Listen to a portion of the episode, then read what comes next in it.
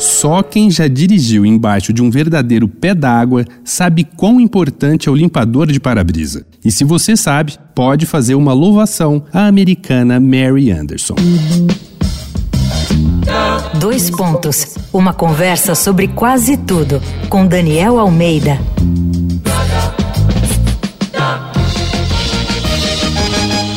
A gente continua contando histórias surpreendentes na série Mulheres Notáveis aqui no Dois Pontos. E essa começa no fim do século XIX. Em 1898, depois de alguns anos longe da família, Mary voltou a Birmingham, no Alabama, para cuidar de uma tia que estava doente.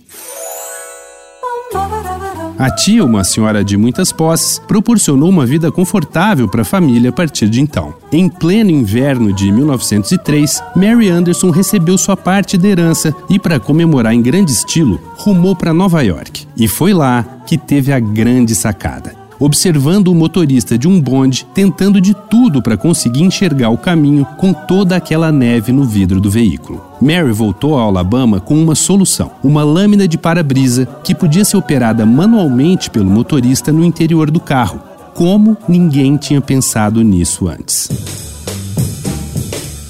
Mas não foi assim que as empresas procuradas por Mary reagiram.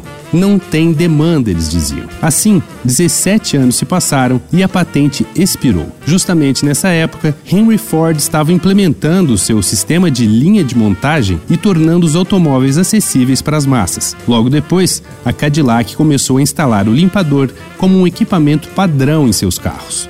Assim, o maior e único reconhecimento de Mary Anderson foi a indicação em 2011 ao Hall da Fama dos Inventores Nacionais dos Estados Unidos.